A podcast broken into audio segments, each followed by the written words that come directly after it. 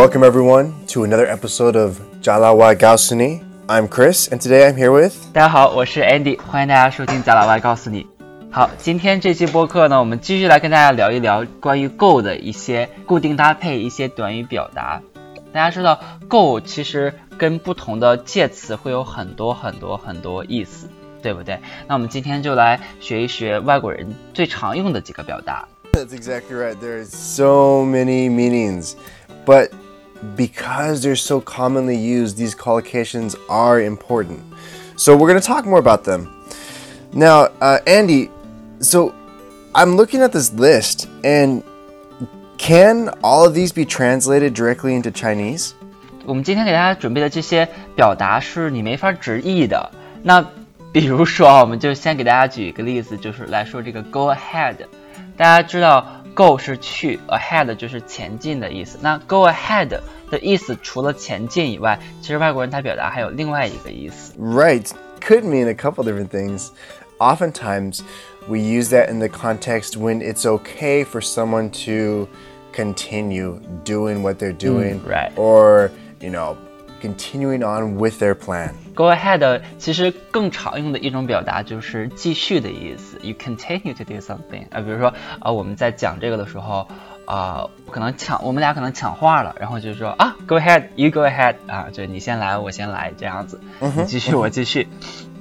嗯，那 Chris 给我们大家举一个例子吧。 Yeah, I can give you a sentence. So, let's say that um, I want ice cream. I'm at my, my mom's house, you know, my parents' house, and, and I want to get some ice cream. Now, it's not my house anymore, it's their house, but I think it's okay. so I'm walking to the freezer, but before I take the ice cream, I say, uh, Hey, mom, is it okay if I have some ice cream? And she says, Go ahead. Yeah, go ahead。 Yeah, go ahead. 嗯，Go ahead，去吧。 嗯，听你的，就是你去哪买冰淇淋就好。其实，其实 Go ahead 其实它也有就是说去那儿的意思，就是 you move forward 啊，是 head head to 的意思，对吧？ Yeah, I think I think there's definitely a strong connection there. 嗯，对。那我们接下来来看第二个啊，除了 go，第二个短语是 go back on. Go back on. 嗯 go back on。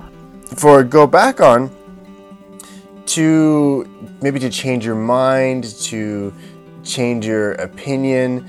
Uh, I think usually it's kind of in a negative context. But let's say that um, there's a business agreement and they they shake hands they say this is what we're going to do but then one week later uh, one of the parties changes his or her mind that person is going back on or that person goes back on uh, the agreement that they made. And because it's in the past we probably say he you know went back on. He went back on his word. He went back on his agreement. And so it's it's like to change your mind uh, to to go back um, and like like redo things you know to to do things differently but usually negatively 嗯，对，这个这个 go back on 这里就是食言了。我们中国人还有一种表达叫食言，食言就是我食就是吃的意思嘛，我吃了我的话，肯定肯定你不可以说 I eat my words，这样说你们肯定是理解不了的，对吧？所以大家以后想表达这个改变主意、食言，你可以说 go back on，但是这个事情一般都是过去了，说 somebody went back on 什么是一个事儿，所以说就是说在过去食言了，因为一般来说都是发生在过去的事儿。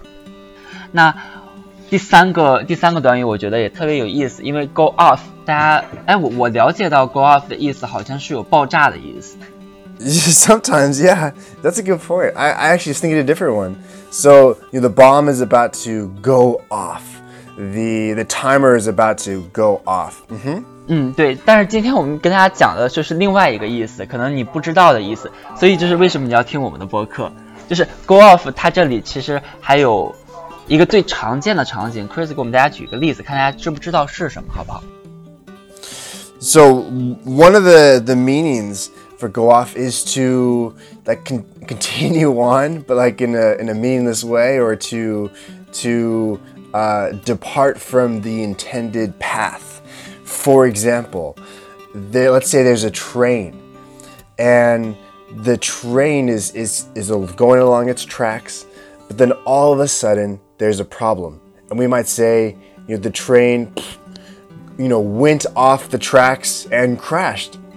这里的这个 went off 呢，或者 go off，它是有这个脱轨的意思。你就可以用 go off 来表达。哎，我我听说 go off 还有一个意思，就是说，比如说你形容这个闹钟响。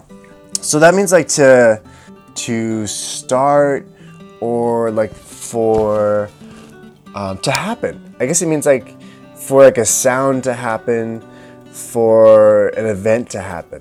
You know, the timer went off, the fire alarm went off the uh, the alarm went off, they all go off. Like make a sound. 呃、uh,，go off 其实还有一个意思，就是说这个开始响，就是什么东西开始响的意思。就是最最简单的例子就是那个闹钟响，闹钟开始响了。那 Chris 跟我们说说闹钟响了怎么说？ 我的闹钟响了。The the alarm went off at seven this morning, hmm. or my alarm will go off at seven this morning. 我的闹钟在早上七点的时候响了。啊，对，好像今天就是在七点响的。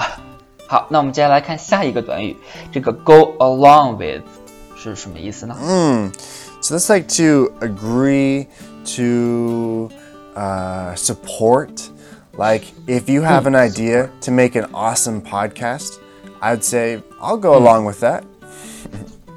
嗯，对，这个地方就是呃，这个 go along with 一个是有听某人的，它其实还有一种呃支持的意思，就是那那那它，我觉得它跟另一个短语表达 go by 的区别是什么？都是有遵从的意思吧？So I'd say go by. Go by is like that indicates you know the the pathway you're going to take. Like you might say, I'm going to go by the the hardware store to buy some tools to fix my light so indicating that you're going to go and visit that place or that's going to be a stop along your route. 啊，你你的意思是 go back 它有 visit 的意思，对吧？A lot of times. I mean, you could say, you could say like I. It could mean to follow in some cases, but I think that's less common. I would say it's it's more yeah like visit. 嗯哼。那这里的 go back 其实外国人他更常用的另一个意思就是说有拜访某地的意思，而且它这个后面跟的一般是一个 some place with something，就是 go by 就 visit 的意思。但是 go along with 就是我支持我遵从某人的一些想法，就是 go along with somebody's agreements 什么。Yeah, yeah, I I I agree with that. I go along, uh, you know, uh, I'll go along with that. 嗯 好，那。今天呢，我们就来跟大家讲了这一二三四五五个关于 go 的固定搭配这个表达。那还是希望大家在生活中能够多用的知道这些外国人常用的一些意思。但你可能因为这个介词的意思就特别多嘛，大家掌握，其实我觉得大家掌握一些常用的意思就好了。好，那我们今天的播客就到这里，我们下期再见，拜拜，guys，拜拜，see you next time。